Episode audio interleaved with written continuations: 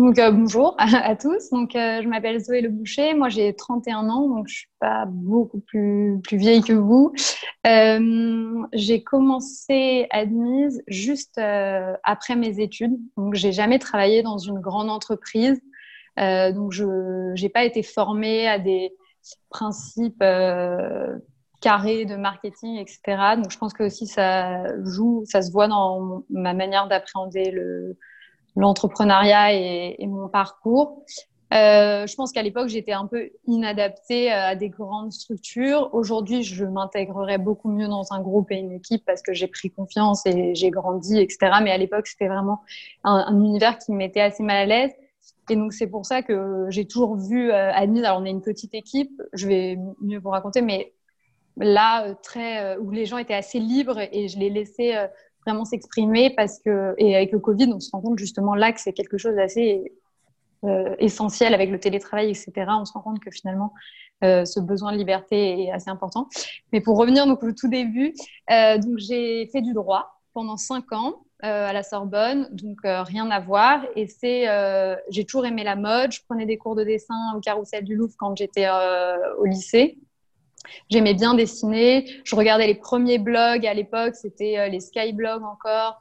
J'aimais bien regarder le style de filles d'autres pays. Il y avait beaucoup de blogs suédois qui m'inspiraient beaucoup. Je me rendais compte qu'il y avait une, mode euh, différente de celle de Paris qui m'a pas mal euh, formée aussi. Et après, donc le droit, je l'ai fait parce que mes parents sont avocats que je n'osais pas me lancer moi dans une formation mode, une école de mode type S-mode ou vraiment de stylisme. Euh, c'était quelque chose que j'assumais pas trop euh, bêtement, mais vis-à-vis de mes parents. Donc j'ai commencé le droit. C'est, ça m'a pas plu du tout la fac de droit, mais j'ai quand même tenu cinq ans parce que euh, toujours un peu dans le doute et je ne savais pas par où commencer autre chose. Et c'est grâce au droit donc, que je me suis rendu compte qu'il n'existait pas de marque de tailleur pour femmes, en fait. Et je me rendais compte que quand on aimait euh, bien s'habiller, qu'on n'avait jamais eu de difficulté à trouver son style et qu'on se retrouvait dans des milieux très corporate en tant que femme, jeune femme particulièrement, c'était très difficile de trouver une tenue adaptée. Donc en fait, c'était soit des ensembles très très chers qu'on n'avait pas les moyens de se payer dans des grandes marques, type pourquoi pas Joseph encore qui existe aujourd'hui où c'est assez joli, mais un c'était un peu vieillot et deux c'était vraiment 700 800 euros euh, l'ensemble. Donc, je ne pouvais pas me le payer. Euh, ou alors, c'était du Zara. Euh, mais Zara, il y a quand même presque 10 ans, en fait, c'était euh, des pantalons assez mal coupés dans des synthétiques. vraiment, enfin, je me sentais pas du tout bien dans, ces vêtements-là. Je me sentais déguisée. Et donc, c'est là où je me suis dit qu'il y avait un gros problème. Et donc, j'ai fait un stage à la Société Générale en banque privée. Et tous les jours, j'allais travailler et je me disais, enfin, j'étais tellement mal dans mes vêtements que je rentrais chez moi le soir en courant, je me changeais pour ressortir boire des verres avec mes amis. Et en fait, je me suis dit, il faudrait trouver une tenue corporate, une jolie tenue qu'on a envie de porter toute la journée, mais qu'on a envie de garder le soir et on se trouve toujours aussi euh, bien dans sa peau, en fait. Et quand on vise certains métiers à responsabilité dans des milieux, malgré tout, de moins en moins, mais quand même assez masculins, euh, c'est pas facile d'avoir forcément confiance en soi aussi quand on est jeune et je pense que ça passe aussi par la tenue. Et donc c'était vraiment l'idée d'offrir une tenue où on la met le matin et on est sûr de soi quand on marche dans la rue qu'on arrive au boulot et qu'il faut assurer. On pense pas à cette tenue en fait. Je, voulais qu'on n'y pense pas. Et donc c'est comme ça que l'idée m'est venue donc en stage euh, à la Société Générale. Et là je me suis dit ok il faut créer une marque de tailleur j'avais ça en moi aussi, j'ai oublié de le dire, mais parce que c'était un truc que j'assumais pas complètement non plus, parce que mon grand-père était tailleur lui-même et mon arrière-grand-père était tailleur. Sauf qu'en fait, euh, c'est euh, des familles euh, qui sont arrivées en, mon arrière-grand-père sont arrivés en France avant la guerre. Puis il y a eu la guerre. Puis mon grand-père était tailleur et en fait, il a voulu que ses, ses enfants deviennent avocats parce que lui être tailleur pour lui c'est un métier nul en fait. Il était tailleur dans le sentier? Ouais, il était tailleur dans le sentier et en fait lui il, était polonais? Ouais. il a fait. Euh, j'ai l'air d'avoir des origines polonaises. Pas du tout. Mais euh, quand vous dites qu'il est arrivé en France, voilà, c'est une histoire. On comprend. Classique. Ah, bien sûr, bien sûr. Exactement. Et en fait, le truc, c'est que lui, il a détesté. Il a fait ça à 14 ans et il aurait rêvé d'être pilote d'avion. pas du tout. Et donc, il a tout fait pour que ses enfants fassent des études. Et donc, moi, euh, mais ma mère, c'est un sujet qui était euh, pas trop abordé en fait. Et petit à petit, alors qu'enfant, j'allais dans son atelier après l'école parfois, parce qu'il a travaillé jusqu'à mes 9 ans, je dirais. Et en fait, il avait, parce qu'il a terminé sa carrière, donc mon grand-père, en fait, donc il a fait tous les métiers possibles euh, dans les fringues. Et il a terminé en parce que donc ma mère est avocate et mon père est avocat et mon père quand il a connu ma mère a expliqué à mon grand-père il y a un problème c'est que les robes d'avocat n'existent que en sur mesure. Et c'est trop chiant parce que quand on passe tous le barreau la même année, on a tous besoin d'une robe d'avocat et en fait, on attend des mois et ça coûte cher, etc. Tu devrais faire du prêt-à-porter, entre guillemets, de robe d'avocat. Et donc, il a filé à mon, grand-père une vieille robe d'avocat toute déchirée de partout. Mon grand-père a récupéré les patronages et en fait, il s'est mis à faire des robes d'avocat en libre service, en prêt-à-porter. Et donc, c'est comme ça qu'il a terminé toute sa carrière et que ça a été un business qui a fini par prendre en fait et par marcher. Donc, les, disons, les 20 dernières années de sa vie ont été à peu près euh, un succès, contrairement à toute la galère de ce que c'est que d'être tailleur en confection.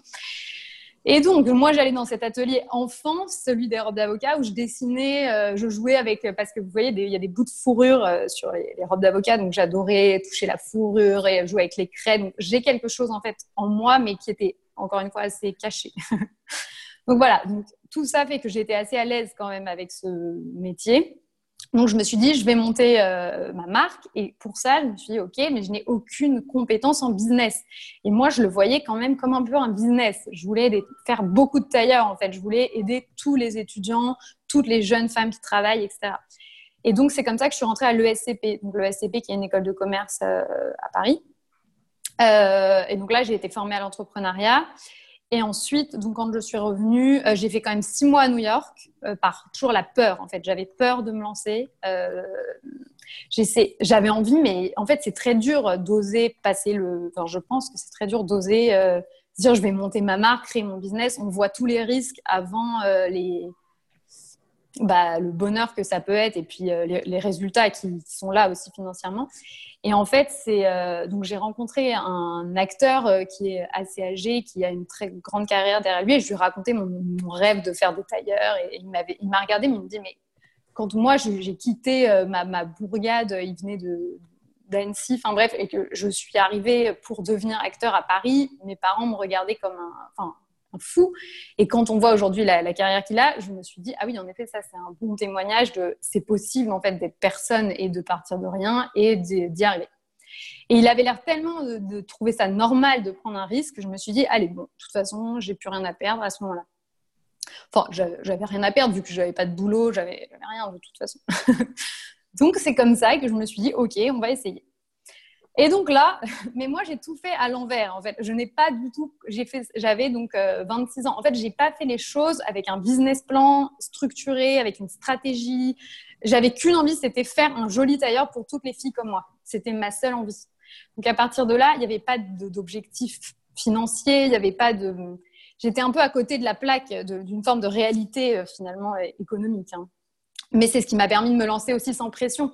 Parce que quand on veut, enfin, souvent, les gens trop perfectionnistes qui veulent que tout soit carré, c'est jamais carré en fait. Donc, du coup, ils, ils se lancent jamais parce que ce sera jamais prêt. ce n'est jamais prêt.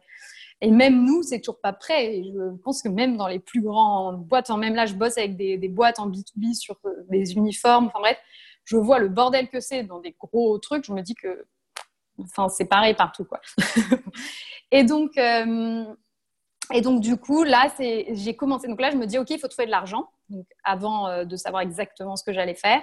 Et c'est comme ça que moi, j'ai lancé donc, un Kiss Kiss Bang Bang, donc à l'époque, euh, Kickstarter, etc. À l'époque, il venait d'arriver euh, en France. Et j'avais, je connaissais quelqu'un qui avait fait ça pour monter un magazine qui s'appelle Chic Magazine. Aujourd'hui, vous connaissez peut-être, qui est un magazine féministe vachement bien.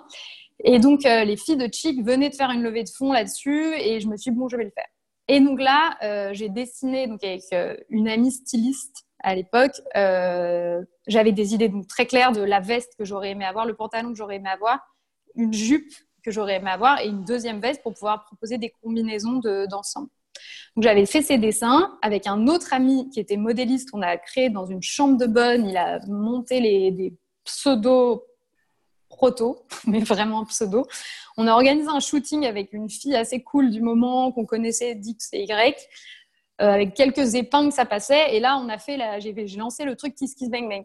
Et c'est là où euh, j'avais demandé 10 000 euros. Pareil, les 10 000 euros, c'était un peu basé sur. Euh, ça me paraissait énorme. Genre, je me disais, waouh, 10 000 euros. C'était basé juste là-dessus. Je trouvais que c'était beaucoup d'argent. On a eu finalement 13 000 euros, donc on avait dépassé le truc.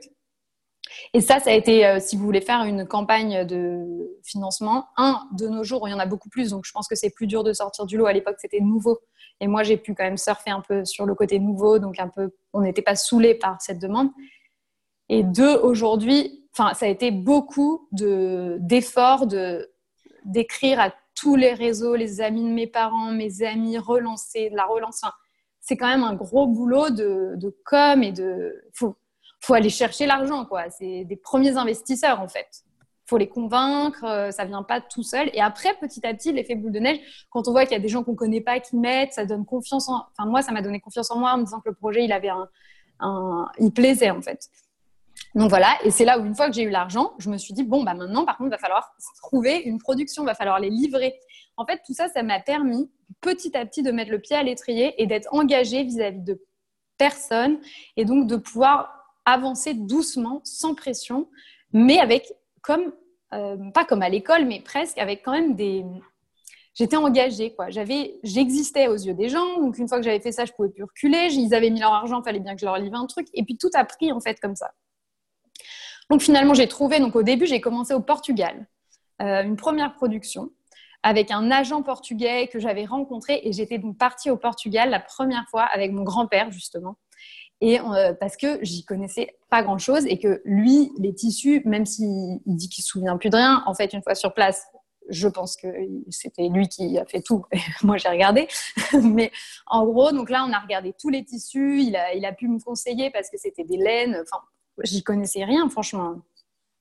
Donc, on a choisi des tissus comme ça. Euh, mes modèles, donc, ils m'ont fait les, premiers protos. J'ai pu essayer. Là, par contre, ça, sur le style, je savais, je savais très bien ce qui marchait, marchait pas.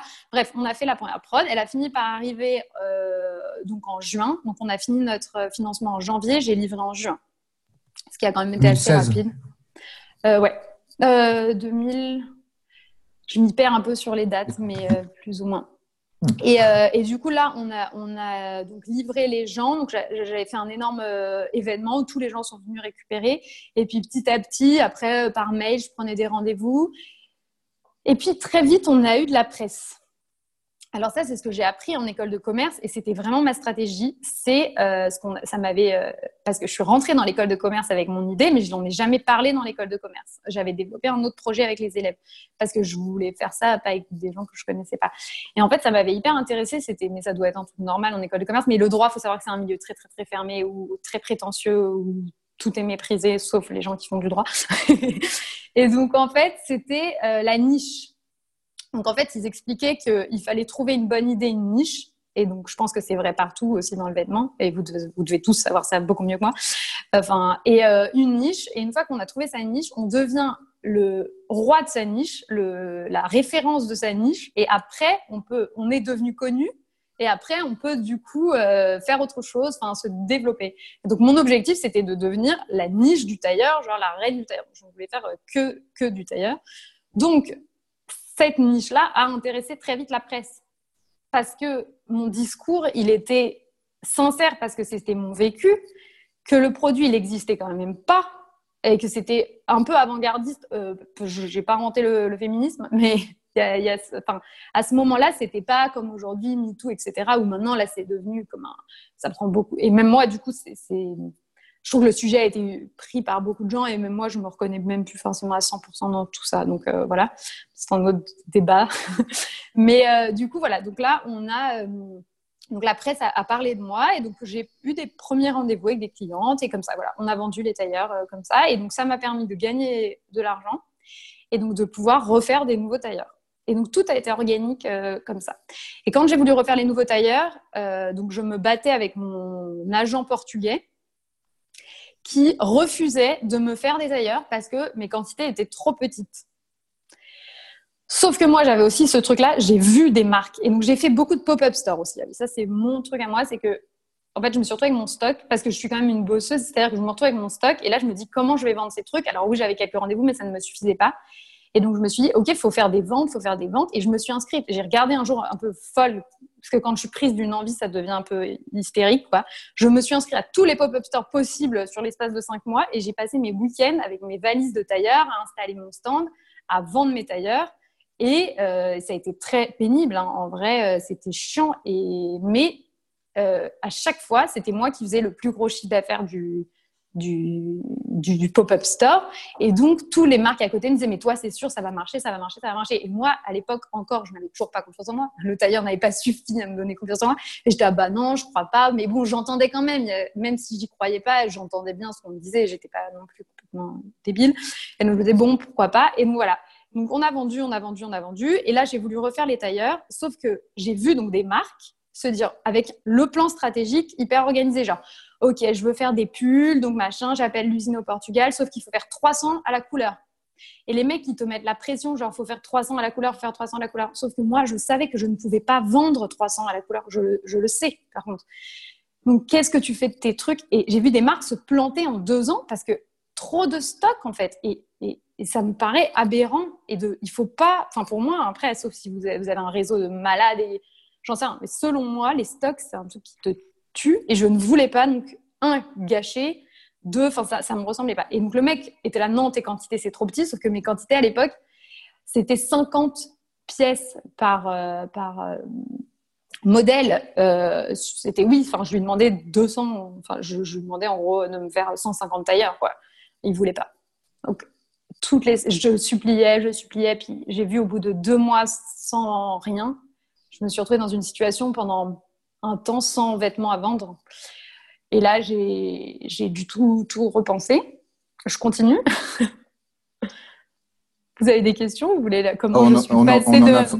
Non, non, c'est passionnant, mais oui, oui, bien sûr qu'on a des questions, mais on vous, oh, je continue. Comment je suis passée du Portugal à la France? Donc là, je me retrouve toujours dans cette situation euh, donc sans tailleur. Et là, c'est comme ça que, pareil, je me suis mise sur Internet et, euh, et j'ai cherché absolument une production. Et en fait, c'est pour vous montrer que moi, tout a été vraiment de bouche à oreille, de discussion, de. Enfin voilà. Mais maintenant, je fonctionne évidemment plus comme ça. Hein. Euh, et donc, j'ai appelé cette usine dans le sud de la France. Je leur ai dit voilà ma situation, j'ai mes patronages, mes vestes, mes trucs, je voudrais faire. Et là, elle me dit bah ok, nous on peut vous les faire. Les prix étaient élevés, mais me paraissaient pas si disproportionnés par rapport à que je payais au Portugal parce que c'était tellement de petites quantités. Et là, elle m'envoie, donc euh, elle me dit par contre, il faut acheter du tissu parce qu'au Portugal, c'était eux qui géraient l'achat. Elle me donne un contact de quelqu'un à Paris qui peut me montrer un endroit où je peux acheter du tissu. Je le retrouve un mec euh, à République, euh, enfin improbable, j'étais pas complètement à l'aise, mais j'y vais. Là, il me dit, je vous amène quelque part. Il m'amène dans un petit coin euh, du 10e arrondissement. On se retrouve dans une espèce de cave. Et là, en fait, je me rends compte petit à petit, je vois autour de moi que je suis dans un atelier. Je vois qu'il y a des tables de coupe, je vois qu'il y a des machines, il y a des rouleaux de tissu, certes, mais je comprends qu'il ne se passe pas juste, c'est pas un vendeur de tissu, le mec. Donc là, je lui dis, mais vous fabriquez et tout. Il me dit, bah oui, oui, machin. Et je dis, ah bon, mais c'est-à-dire. Et là, hop, en j'étais tellement pressée d'avoir mes trucs, je savais ce que je voulais. J'ai choisi des tissus, j'ai dit go. Les prix, ça me paraissait OK. En fait, avec du recul aujourd'hui, je me rends compte que les prix, c'était beaucoup trop cher en réalité. Mais sur le coup, j'avais pas le choix. Et j'ai fait comme ça euh, une nouvelle prod, en fait. Et donc, tout ça a fait que vous avez construit une clientèle. Euh, mm mis au départ et puis de gens qui vous ont suivi parce qu'il y avait vraiment un trou dans le marché. Exactement. Ouais, il y avait vraiment un besoin et le message a parlé à beaucoup de gens et je recevais beaucoup de témoignages de, de jeunes femmes qui me disaient ah, mais c'est fou je ou, moins jeunes mais qui me disaient je me rappelle encore quand j'ai dû trouver mon tailleur chez euh, je sais pas qui la City euh, truc immonde, je me, sens, je me sentais vraiment ridicule. Et encore, j'ai là, encore ce week-end, j'ai eu une fille qui, m'a, qui est avocate et qui m'a raconté pareil euh, comment elle s'est retrouvée à aller à son entretien et son frère en partant lui a dit mais on dirait une serveuse, elle avait genre une chemise blanche, un truc tout noir. Elle me dit, j'ai perdu toute ma confiance en moi en partant, euh, c'était une catastrophe. À partir de quel moment, euh, enfin, quels ont été les points de bascule? Donc, à quel, moment vous vous êtes rendu compte que vous aviez touché le marché? Alors, bah, il y a eu plusieurs grands. Enfin, j'ai un ami à moi qui a un père qui a pas mal de, d'immeubles à Paris et euh, qui avait un, un local euh, rue de Turenne en fait, qui était dans je sais pas quoi et qui s'est vidé, enfin libéré. Et en 2017, il m'a dit si tu veux, tu peux venir dans mon local pendant un an. C'est au moment où j'en pouvais plus des pop-up stores. Euh, et je pouvais plus faire des valises et les défaire. Et du coup, je me suis installée là euh, fixe. Pendant un an, j'avais, j'ai une boutique gratuite. Donc ça, ça a été euh, une aide très précieuse qui m'a permis d'être un endroit fixe, de pouvoir communiquer dessus. Et donc là, j'avais de plus en plus de, de clientes qui venaient. Et après, ce qui m'a vraiment permis de d'attendre de devenir une marque plus juste euh, voilà ça. Ça, il y a eu deux choses. Il y a eu, premièrement, j'ai commencé à travailler avec Monica Ainley, donc qui est une influenceuse journaliste de mode, qui est une amie à moi. Enfin, à l'époque, on n'était pas si amis, maintenant on est, on est très amis, qui venait d'arriver en France parce qu'elle était à Londres et qui aidait des marques euh, un peu à, à, se développer et euh, pendant elle m'a suivi comme ça pendant un an on se voyait elle m'a elle avait un réseau très important de gens de la mode surtout à Londres mais quand même aussi ici. Elle m'a donc aidé sur toute l'image à devenir plus mode, à quitter mon, milieu quand même de juriste, euh, genre à vouloir faire des tailleurs. C'était, elle m'a poussé vers un environnement un peu plus mode, un peu plus désirable sur les shootings. Pu être dans l'utilitaire, mais devenir une marque de mode. Et ça, je pense que c'était un, choix très important parce que même si je vends des tailleurs dans entre guillemets d'utilitaire, il faut rêver. Enfin, le but, c'était de faire rêver euh, d'un truc mode. Et ensuite, euh, donc ça, ça a été mon premier déclic, on va dire. Le, ce qui m'a permis de convaincre un investisseur. Euh, en gros, on a, avec Monica, on a fait une collab avec Camille Charrière, qui était son acolyte du podcast Fashion No Filter. Donc là, Camille, elle,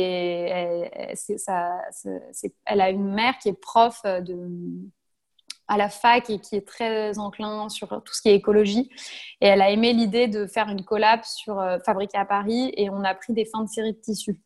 Et en fait, on a fait ça à l'époque, à Denise, on n'avait même pas 10 000 followers et on a lancé le truc et évidemment, en... je suis passée de 8 000 à 14 000 followers en, deux semaines, quoi.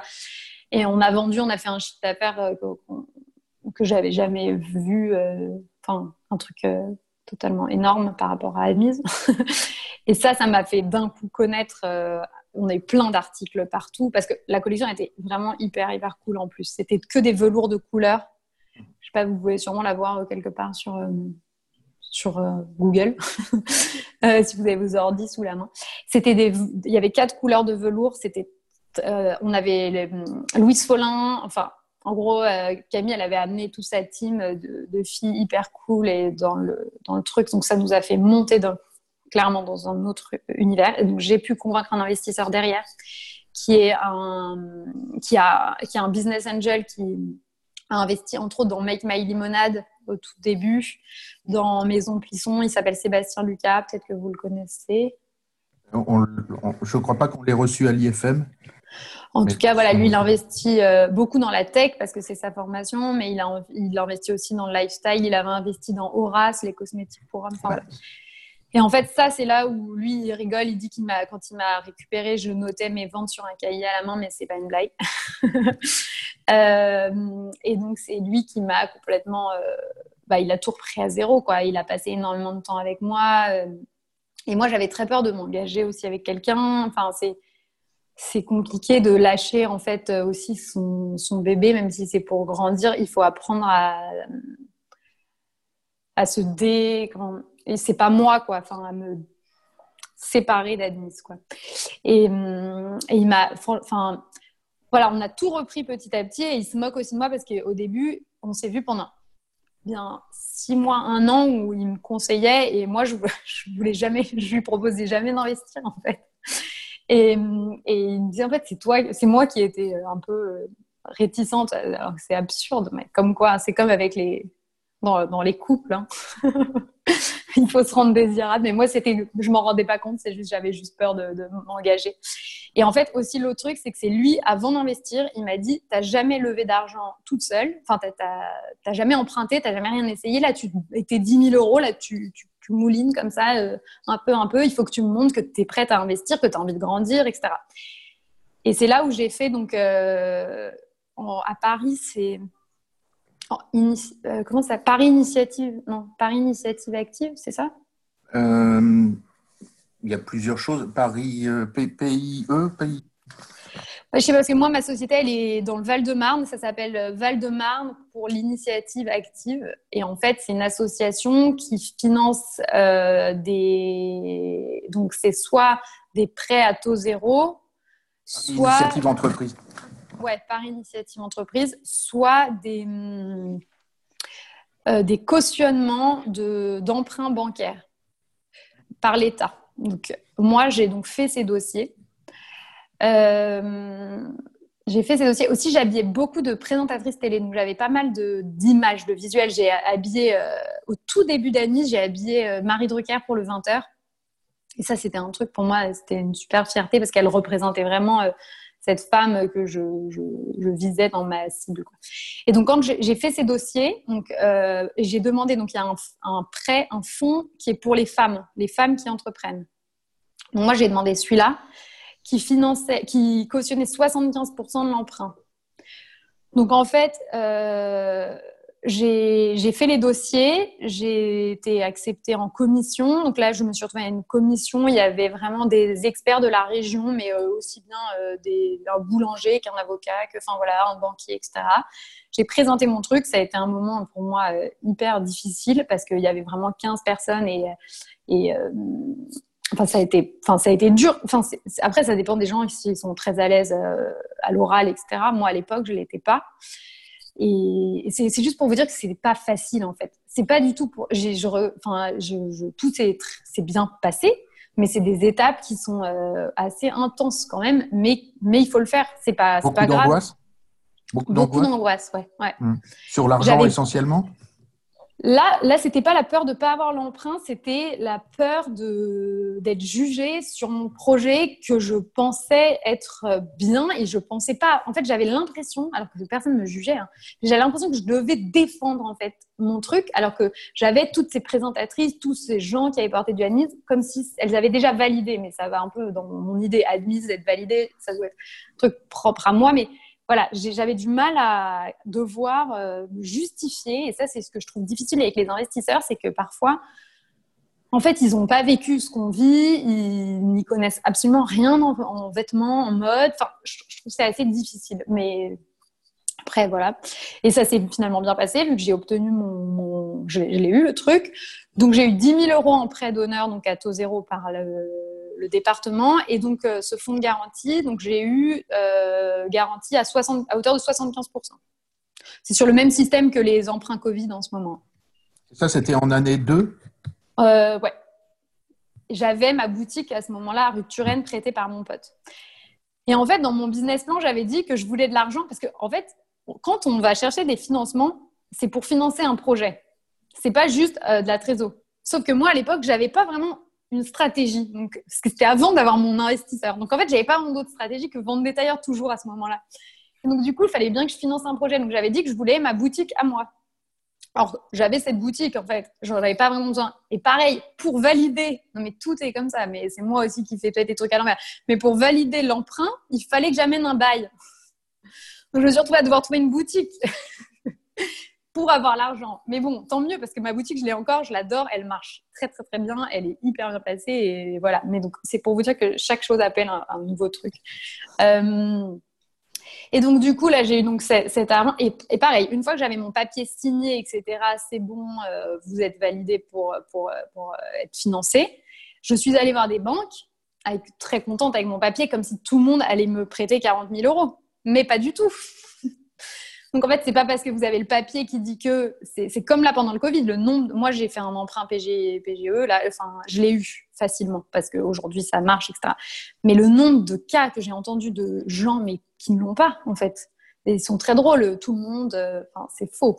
Donc moi, à l'époque, je vais voir avec mon pauvre euh, chiffre d'affaires, etc. Et la Société Générale, ils me disent non, machin me dit non et tout. Je me dis, bon, bah, et là, j'étais désespérée. Tout ça, tout ça pour ça, quoi. Et en fait, je suis rentrée dans un, une agence euh, du Crédit Agricole, qui est donc aujourd'hui toujours ma banque, que je recommande à tout le monde. et je suis tombée sur une jeune femme à qui j'ai raconté mon projet, mon histoire. Et évidemment, elle était complètement la cible de ma marque. Et donc, elle a compris l'histoire du tailleur. Et elle a dit, ah oui, c'est génial, c'est super, non, non, non, ok, pour moi, c'est bon, je vous le fais, et ça. Euh, a été bouclé, elle me l'a donné en trésor en plus. bref, ça a été très, très vite fait. Et, euh, et, euh, et c'est, franchement, c'est, une c'est très important, ça, pour vous, d'avoir un conseiller de banque qui est votre, enfin qui est un, vrai, c'est un partenaire euh, à part entière. C'est toujours elle aujourd'hui. C'est plus elle, mais petit à euh, parce qu'elle est partie, mais euh, je suis passée avec un autre et là j'ai changé, mais ça se passe très bien avec. j'ai un très bon contact avec eux, ils sont faciles, je peux les appeler très facilement, ils m'écoutent. Là, ils ont été très très présents pendant le, Covid. Moi, j'ai eu le, prêt, je l'ai eu pendant, je l'ai eu en mai. Enfin, c'est, je veux dire, c'est aussi important de bien s'entendre avec ses banquiers qu'avec ses experts comptables et qu'avec son fabricant. C'est, très important. Et donc, pour euh, résumer les étapes du développement, mm. il y a eu un enjeu de, de RH, j'imagine, euh, s'entourer de, bonnes personnes, financer ça, sans doute, mm. c'est ça la priorité. Ensuite, sans doute un enjeu de développement digital, euh, site web et peut-être une équipe de com. Alors, bah, comment ça s'est passé et comment, comment évolue le chiffre d'affaires en fonction des, des prêts de la trésorerie, quels ont été les moments euh, difficiles euh, et à quel, enfin, si on peut avoir un paysage de tout ça? Bah justement, quand, quand j'ai eu cet emprunt, donc je suis retournée voir mon investisseur, je lui ai dit c'est bon, j'ai pu me financer tout seul, et là il m'a dit ok très bien, maintenant euh, tu peux pas tout, t'es pas tout seul, t'es pas capable en fait, t'es pas toute puissante, donc euh, moi je te fais pas, enfin lui il a, confiance en moi, mais il me dit faut que tu me prouves que tu peux travailler avec d'autres gens. Donc là, il a fallu, à ce moment-là, avant qu'il me donne de l'argent, que, euh, il ne me l'a pas donné, il a eu des parts en échange, mais euh, que je trouve quelqu'un. Donc j'ai cherché un, quelqu'un à mettre à ma place à la boutique. moi, ma première, euh, vu que j'étais engagée sur cette boutique, c'est ça qui est un peu, c'est pour ça que je dis que c'est un peu étonnant parce qu'aujourd'hui, les marques, elles se lancent sur Internet et la boutique, ça vient longtemps après. Donc c'est pas une... ce que j'ai fait encore, c'était encore à l'envers. Mais moi, j'étais engagée euh, sur une boutique, donc il fallait que je trouve quelqu'un pour gérer cette boutique pendant que je, enfin, j'avais trop d'autres choses à faire autour. Donc j'ai trouvé un, garçon qui était, qui, venait d'arriver à Paris, qui avait besoin de gagner sa vie et qui s'est mis à la boutique. Et donc il était euh, en vente et en parallèle, je je lui donnais des, plein, de petites missions. Euh, on faisait les colis internet, enfin voilà, des choses comme ça. Ça, c'est la première personne que j'ai engagée. Donc là, mon investisseur est donc entré. Là, on a travaillé ensemble. Et après, lui, il est parti. Et donc, j'ai embauché quelqu'un d'autre euh, pour m'aider, pour reprendre la boutique. Sauf qu'il s'avère que cette personne qui travaille avec moi aujourd'hui euh, et qui est quelqu'un de très, très important pour Admise et qui fait tout ce que vous voyez bah, c'est elle qui fait tout le site internet d'Admise, euh, les trois quarts, enfin, tout le graphisme, les visuels, euh, Instagram, euh, tout ça, toute l'image. Enfin, pas la photo, mais je veux dire tout, tout, plutôt la partie design et graphisme. Et en fait, elle, elle, était, elle faisait des sites internet. C'était son job, elle, avait, elle a mon âge. Sauf qu'elle elle, n'en pouvait plus d'être chez elle toute la journée à faire des sites internet parce qu'elle c'est quelqu'un qui est sociable et elle avait envie de prendre l'air et donc c'est pour ça et elle a une grande expérience dans la vente. Et donc elle s'est dit je vais venir dans cette boutique, euh, c'est en face de, elle habite en face de la boutique. Et donc, elle est venue à la boutique et euh, en parallèle, elle pouvait faire ses, trucs à elle euh, un peu. Elle voyait du monde. Et là, j'ai vu mon chiffre d'affaires, ça c'est le nouveau déclic, exploser. Donc là, d'un coup, en fait, elle croyait dans le produit, c'est une excellente vendeuse euh, et, en fait, c'est très important dans une boutique. Et là, vraiment, d'un coup, on a fait des chiffres euh, dignes du fameux mois euh, Camille Charrière, Monica, qu'on n'avait pas reproduit depuis un an et demi. Donc là, les ventes ont pris. Hmm. Donc essentiellement en boutique. Boutique. le, développement, c'est fait, le, développement s'est fait en physique. Ouais, le développement s'est fait en physique. Et moi, j'étais je m'occupais d'Instagram. Donc, le site, il était vraiment géré, mais euh, de loin. Et puis, elle, elle a mis son nez dans le site parce qu'elle commençait à à, aimer la marque, à aimer les produits, et puis c'est son métier. Donc elle regardait un peu, elle me disait si je peux te donner un petit coup de main sur le site parce que clairement il y a, beaucoup à faire. Moi je disais oui, oui, mais bon, ouais, enfin, vas-y, regarde, quoi. Et puis, petit à petit, elle a regardé, elle a refait le site. Et, c'est comme ça que, donc, elle a, tout, tout, tout pris en main, euh, donc, tout le site. Et elle continuait à être à la boutique et, et sur le site. Mais donc, c'était admise tout le temps. Elle avait euh, arrêté les autres euh, sites internet. Et en fait, là, pour développer, on s'est dit, OK, notre boutique, elle commençait à très bien, très, très bien tourner. C'est-à-dire qu'elle fait 20 mètres carrés et elle fait euh, plus de 20 000 euros par mois. Enfin, c'est-à-dire, euh, en gros, une boutique, c'est, on dit, c'est 1000 euros du mètre carré. Euh, c'est 1000 euros du mètre carré par mois, c'est ça. Pour une boutique genre Sandro. Hein. Donc, nous, notre pauvre boutique rue, rue de la Folie-Méricourt, dans le 11e, qui fait 20 mètres carrés, si vous voulez, elle est, elle est super, notre boutique. Mais donc là, on s'est dit maintenant, il faudrait soit ouvrir une boutique, une autre, soit booster le site internet. Sauf que comme on était dans notre stratégie boutique, on a fait le choix d'ouvrir une autre boutique. Ça, ça n'a pas été la meilleure idée du, siècle, euh, qu'on a fermée, qui était dans le 17e, mais en fait, elle était toute petite, elle faisait genre 15 mètres carrés. On ne pouvait pas avoir plus de deux clientes. Euh, c'était vraiment. Euh, enfin, elle n'était pas adaptée du tout. Donc, on l'a rendue. Et donc, on développe là le site internet. Et donc, on a pris quelqu'un qui est maintenant responsable de la boutique, qui est aussi une super vendeuse, qui, qui a été formée euh, entre par Morgane et qui est, est top, qui s'appelle Capucine et qui gère donc toute la boutique, tout ce qui est envoi internet, euh, retail, en gros le SAV. Enfin, elle est vraiment sur toute cette partie-là. Morgane maintenant, elle est tout le digital, donc notre site a énormément changé, évolué. On n'a pas encore beaucoup, on met pas beaucoup d'argent nous en acquisition, mais il va falloir qu'on se bouge un peu aussi là-dessus. Donc euh, voilà, on est trois à plein temps et on a deux investisseurs. Un qui gère la partie finance avec moi euh, une fois par mois, on fait un point. Euh, l'autre qui est plus sur de la stratégie gestion justement d'équipe, management. Capucine qui gère tout ce qui va être boutique physique, stock, gestion des stocks, SAV des clientes, voilà. Morgane qui gère tout ce qui est site internet, graphisme, euh, les logos, là, on vient de changer de logo. Euh, on l'a fait très discrètement parce que c'était le Covid, on n'avait pas envie de faire tout un pataquès sur un logo. Mais euh, il est top. et voilà. Et moi qui gère aujourd'hui donc, le stylisme, la production.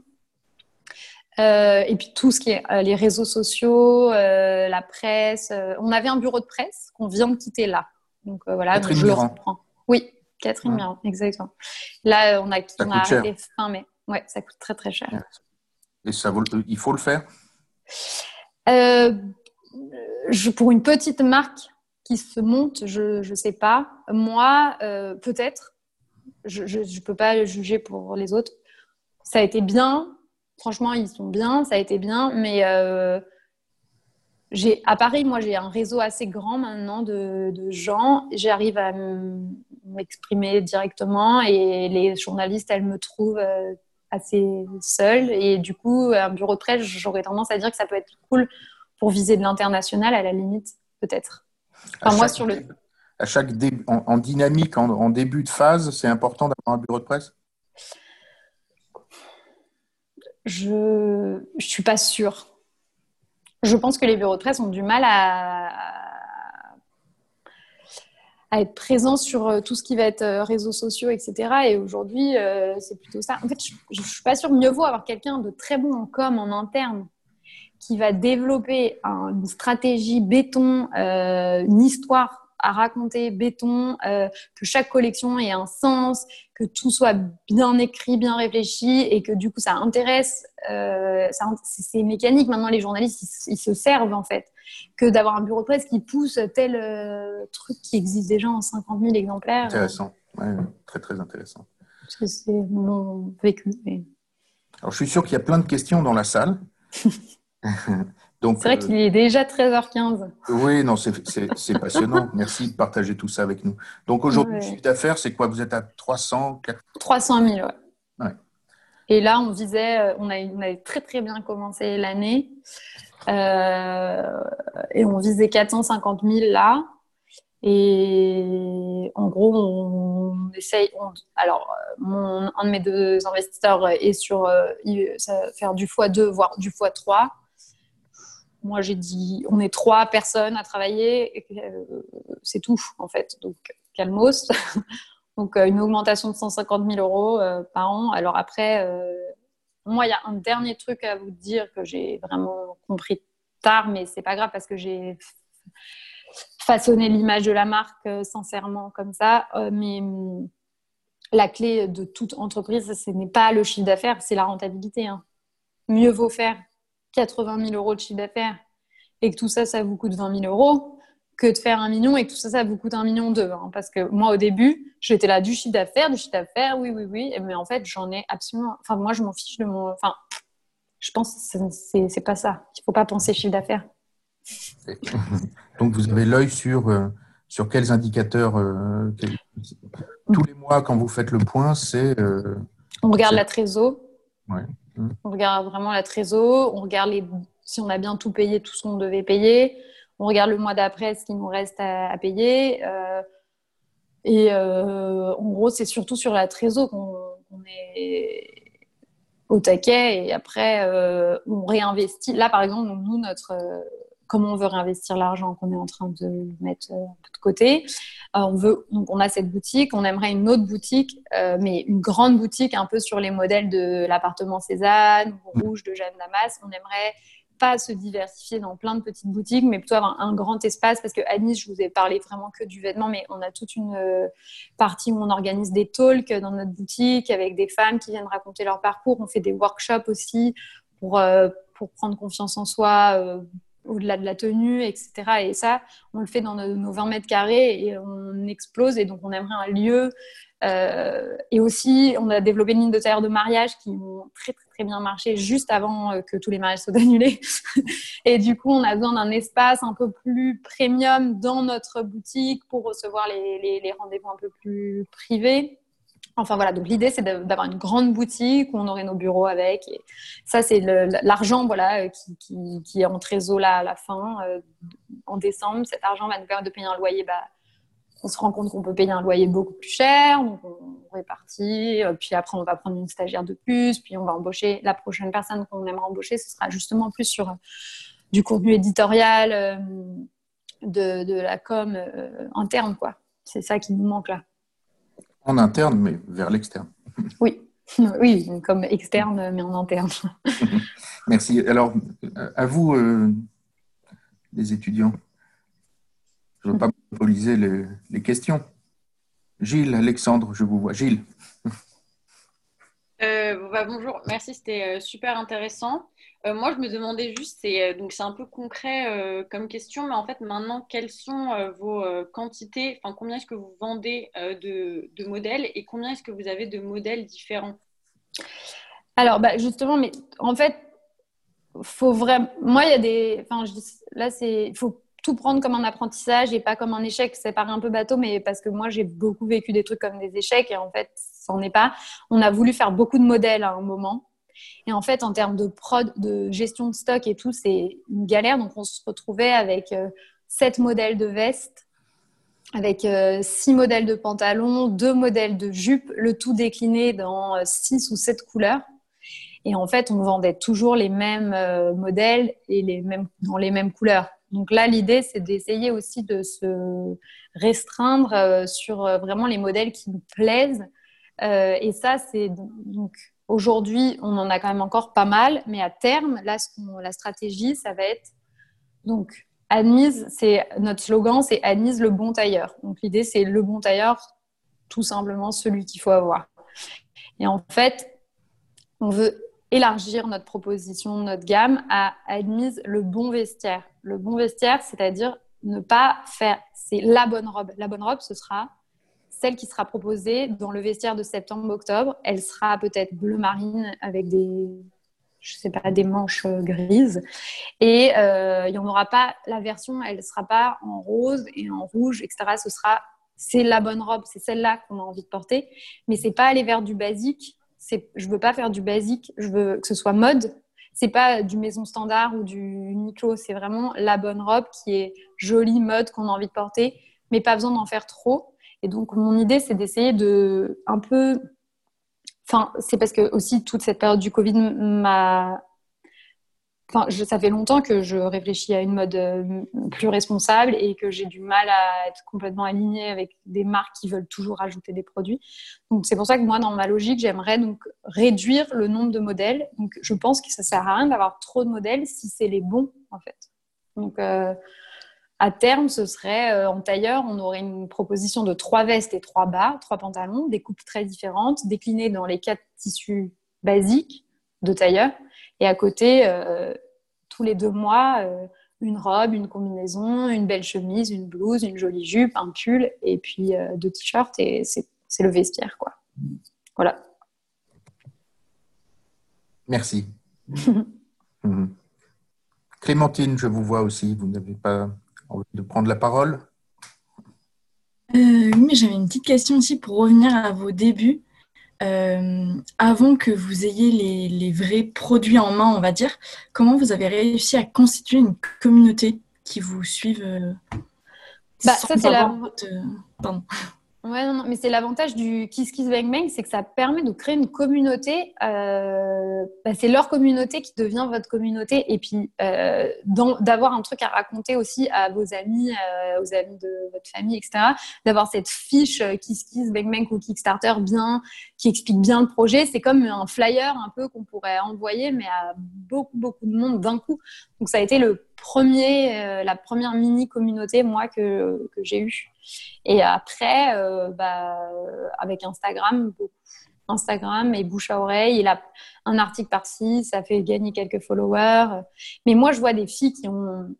Il y a un truc, honnêtement, que j'ai remarqué c'est ceux qui ont réussi des Kickstarter euh, ou KissKissBankBank euh, très vite et avec beaucoup d'argent et beaucoup de gens qui mettent et beaucoup de followers qui vont avec. C'est des gens qui avaient déjà un réseau. Il faut pas si faut pas se, rêver que si on n'a pas ce réseau, il y a des gens qui viennent d'un milieu par exemple, social qui euh, ont euh, beaucoup, beaucoup, qui ont grandi dans des formes de, mondanité de réseau, donc qui vont connaître beaucoup de gens.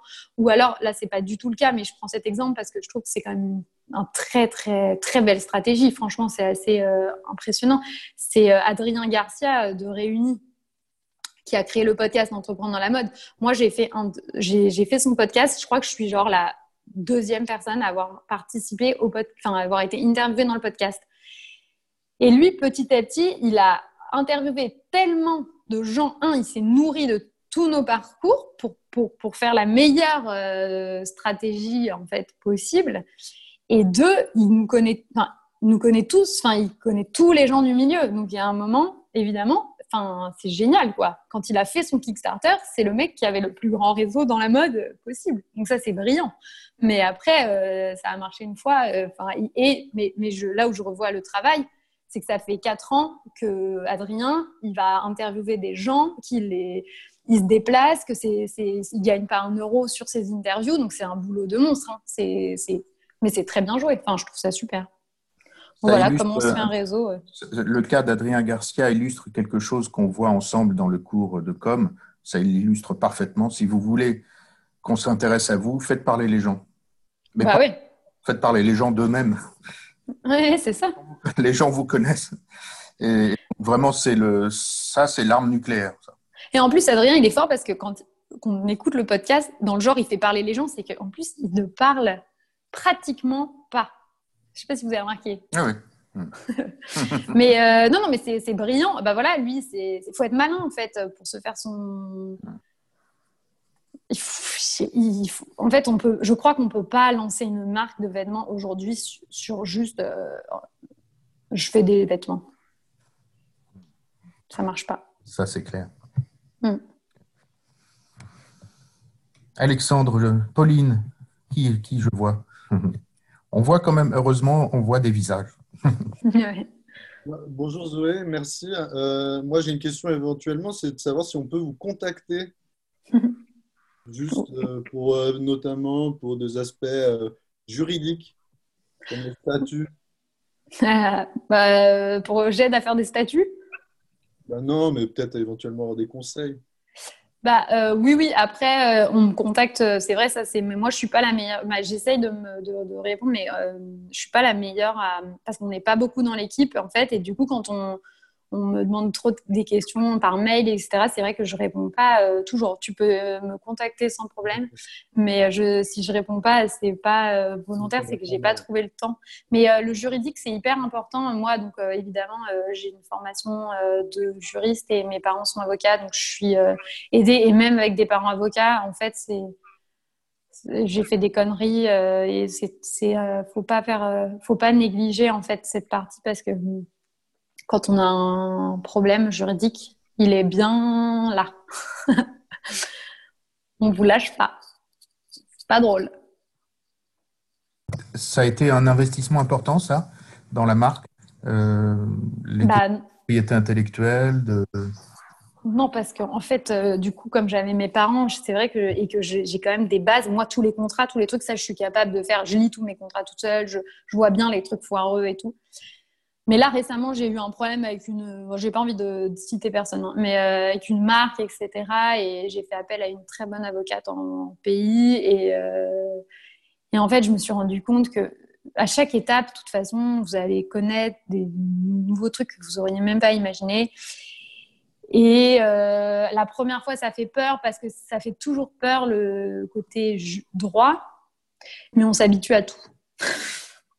voilà, je m'habitue le piège le plus, le plus gros, donc le stock le... alors, euh, le stock, justement, dans le juridique, quand même, un, euh, moi, c'est, je pense, sur euh, le. Si vous vous associez à quelqu'un, de bien, bien cadrer les choses. Parce qu'au début, on est amis, et puis très vite, on n'est plus amis, mais vraiment très vite. Hein. Et ça, c'est comme un divorce, c'est pénible. Donc, il faut vraiment faire très attention. Euh, et puis, essayer de. Au début, on est obligé de faire des choses euh, pas très organisées, mais plus vous grossissez, en fait, quand on commence à grossir, il faut plus faire de. Il faut être carré. Donc, sur le, stock, le, ouais, le bien, bien, bien quadriller ce que vous faites. Et après, faire attention. Euh, la trésor aussi, c'est ce que je vous dis, la marge en fait, c'est la marge, c'est la rentabilité où il faut faire attention. Parce que le chiffre d'affaires n'est pas une valeur euh, réelle. quoi. La stratégie, elle se définit, elle évolue euh, tous les ans. Euh, vous la, vous... on définit sur l'année, nous, ouais début, fin, fin décembre, euh, le chiffre d'affaires euh, de l'année. On le pose mois par mois en mettant par, par euh, pôle les différents pôles internet, la boutique. là, on, avait, on, est, on est rentré au bon marché là, donc le, le wholesale. nous, on fait un peu des contrats aussi, je vous disais, en off de B2B. Donc, ces contrats, voilà, on met les, budgets. Et après, en parallèle de ça, on fait une stratégie com euh, et lancement de enfin d'abord collection et avec la com et le tout apporte le chiffre d'affaires et ben et tous les mois on vérifie que le navire euh, est à flot et qu'on est dans la bonne direction. En com, vous avez un, gros budget? Enfin, est-ce que vous faites du vous avez évoqué l'acquisition qui est un chantier à venir, mais est-ce que vous faites du donc j'imagine forcément du référencement, de la. Non, on n'a fait rien en référencement. Euh, on est, alors on a, ça aussi c'était un truc assez malin. Euh, admise quand j'ai commencé, j'ai tapé admise euh, sur internet avant et il n'y a rien c'est un mot qui n'intéresse personne, surtout au féminin. Donc, on a su, enfin, Morgane, elle a énormément bossé sur le référencement naturel. Ça, c'est un boulot qu'elle fait en permanence sur le site, ce qui nous permet. Elle est comme moi, parce qu'elle avait sa boîte avant. On est très débrouille. Hein et dépenser le moins d'argent euh, possible. Pas de budget Google Ads, pas de, budget euh, Insta. Euh, on a fait un tout petit peu de Facebook, mais vraiment, Morgane a fait des petits tests comme ça, mais c'est ridicule. C'est genre juste pour voir un peu, elle met 5 euros, elle tâte un peu le truc. Mais ça, je pense qu'il faut le faire. Hein. C'est juste que nous.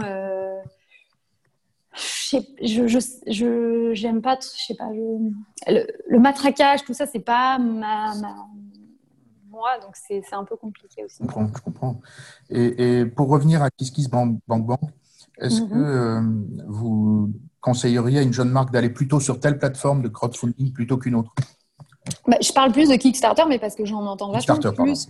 Non, mais moi j'ai mm. fait KissKissBankBank, mais j'entends vachement parler de Kickstarter, mais je ne sais pas pourquoi euh, il y a Ulule.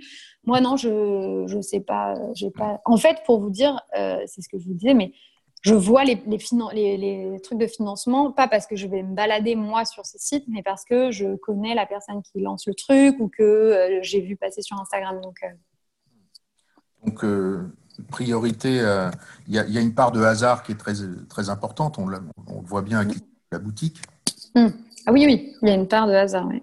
Et de rencontres, donc beaucoup de rencontres. Il faut rencontrer le plus de gens possible, vraiment. Et pas. Ça, c'est Seb, mon investisseur, qui m'avait dit ça. Il faut pas avoir peur de parler de son projet.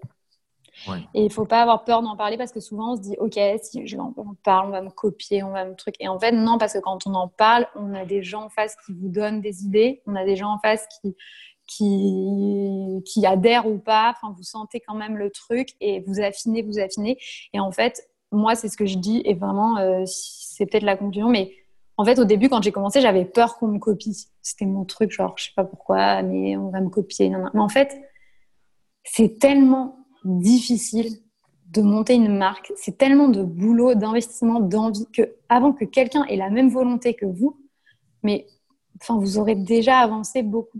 Vous avez déjà de l'avance, en fait. À part, en fait, c'est du boulot, c'est très intense. Donc, non, en fait. Personne n'a cette force et cette euh, envie. C'est du boulot et du bonheur au, au, Bien sûr, non, non, mais c'est du, c'est du boulot non, et mais c'est une question parce qu'on on, sait bien qu'il y a beaucoup de galères. Mais... Euh, oui, bah, c'est du bonheur. Euh, moi, moi, c'est du bonheur de, de, de créer, de, d'être libre, de, euh, on s'amuse tout le temps. déjà, on s'adore, euh, on se marre, nous, on est potes. On arrive, on, est content le matin, on se retrouve, on est content, on s'appelle 15 fois. c'est la belle vie, quoi. Après, les galères, euh, quand il y a des galères, le fait de bien s'entendre, c'est que quand il y a des galères, on se regarde, on se dit, OK, donc là, de toute façon, on va pas pleurer, on, va, on va se servir un petit verre et puis on va réfléchir, quoi. Mais c'est beau. Ouais, ouais c'est du bonheur aussi quand on commence à, récolter les fruits. Entre autres de l'argent, mais pas que de l'argent, de, bah, vous rencontrer aujourd'hui, euh, de faire plein d'autres choses. Euh, c'est hyper intéressant, quoi. Merci. Il est déjà l'heure de se quitter maintenant. Mais il y a un sujet, bon, vous avez évoqué le bon marché, vous avez des multimarques qui vous représentent quelques. Bon, le bon marché, il n'y a rien de mieux, c'est super. Ils sont venus euh, le bon marché, comment ça s'est passé? Euh, Oui, euh, on s'était un peu, je sais plus, mais plus ou moins. Enfin, on se connaissait. Et, puis, à un moment, c'était le bon moment. C'est la le bon marché, le bon tailleur, le bon moment. c'est la première fois qu'on faisait un, ouais. Mais là, comme il y a eu le Covid, on n'a vraiment pas eu de chance. Ouais. C'était notre première saison. pas votre existence? Non, non, ils sont, on est, on est reparti, mais c'est c'est moi aussi euh, par rapport à notre équipe. Quand on est petit, il faut prioriser quand même un peu. Je ne sais pas si je conseillerais d'aller euh, vers du wholesale euh, au début. Tout le monde. Je crois, je crois que c'est. Et la part du, du, du, online? Alors aujourd'hui, c'était, on était à 80% en boutique à peu près et 20% online jusqu'à le Covid où on a dû fermer notre boutique euh, pour nous, c'était dramatique, mais en fait, euh, on a rebondi assez vite quand même grâce à notre communauté qui était quand même présente sur Instagram, même si. qui a acheté pendant le, qui a acheté en ligne. Euh, moi, j'avais dit aux filles les 15 premiers. La première semaine, je leur ai pas parlé. on ne sait pas parler. Et après, pendant 15 jours, enfin, j'ai dit tout mai, on fait une croix sur du chiffre d'affaires. psychologiquement, ne, ne, nous mettons pas de pression. non, pardon, jusqu'à 15 mai un mois quoi. Un mois de pas de chiffre d'affaires, euh, c'est normal, c'est pas grave, c'est pas notre faute et on va pas se rajouter un problème. Et après, on s'est dit, OK, maintenant, comment on reprend euh, la main On recommence à envoyer les colis, on, fait des petites promos, on fait des petites vidéos. Et pour en avoir le cœur net, la production, c'est Made in France, Made in Portugal? Alors là, c'est Made in France. Donc, je suis passée. Donc, j'avais ce premier fabricant dont je vous ai parlé du début. Après, j'ai changé et là, je vais, je visite des usines au Portugal. D'accord. Ok. Ben, merci pour tout ça. Et admise, donc admise au concours, c'est ça l'idée? Tout à fait. Admise à l'entretien d'embauche. Admise au job de ses rêves. Admise dans la vie. Merci, merci beaucoup. Donc, euh, un grand merci. On, vous libère. en, vous libérant, je poste deux, liens dans, dans, la boîte de, de dialogue. Alors, attendez, pourquoi ça ne marche pas? Je les ai mis là. Voilà. Le premier, c'est un podcast de Nathalie Skowronek qui a écrit un, livre euh, sur l'histoire de ses parents et de ses, grands-parents euh, qui s'appelle Un monde sur mesure chez Grasset, qui est un roman sur euh, le schmattès, en fait, le monde de votre grand-père. Oui, oui. un, comment un quoi sur mesure? Un monde sur mesure. Ok. Je vais vous l'envoyer par mail. Je l'ai mis là dans la boîte de, de dialogue là, à droite. Et puis le deuxième, c'est aussi pour, euh, pour faire le lien avec l'histoire du sentier. Euh, c'est un livre que vous connaissez peut-être, qui est paru il n'y a pas longtemps, euh, de Nadine Vasseur et Guy Vasseur, et qui s'appelle 36 rue du Caire. Et c'est l'histoire du sentier. Vous le connaissez ce livre? Non. L'histoire du sentier vue par Guy Vasseur, qui est un, professionnel historique du, du, sentier, et sa fille Vasseur, qui a recueilli son témoignage c'est passionnant. Bah, trop bien, merci beaucoup. Euh, je ne savais pas du tout euh, cette partie de l'histoire d'Admise. Mais c'est parce que c'est un, vous savez, c'est des sujets un peu, un peu, un peu tabous. Dans les familles, c'est compliqué. un très grand merci. Merci beaucoup. À bientôt, j'espère. Euh, bonne journée. Au revoir. Merci beaucoup. On espère vous revoir. À bientôt. Merci beaucoup. Au revoir. Au revoir. Au revoir. Au revoir.